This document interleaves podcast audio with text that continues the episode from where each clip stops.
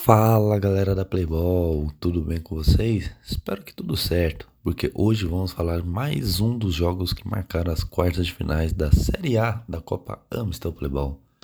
Em bela exibição da equipe do Peneira, o time garantiu a classificação para a semifinal da Série A, superando o Jaguará FS.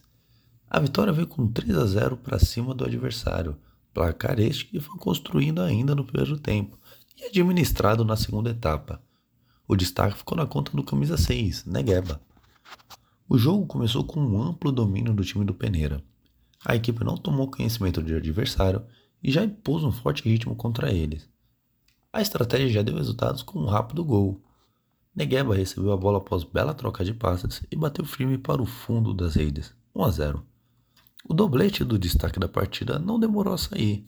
Após mais uma bela troca de passes entre todo o time, Negueba aproveitou mais uma vez a chance que teve e afundou as redes para fazer 2 a 0.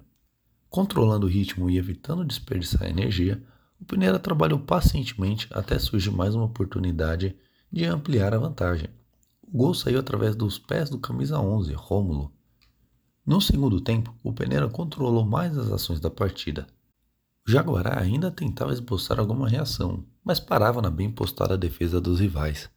Placar final: Peneira 3, Jaguará 0. Peneira agora arruma semifinais, já garantido o top 4 da competição. É isso aí, pessoal. Muito obrigado pela companhia de vocês nos vemos na próxima. Tchau, tchau.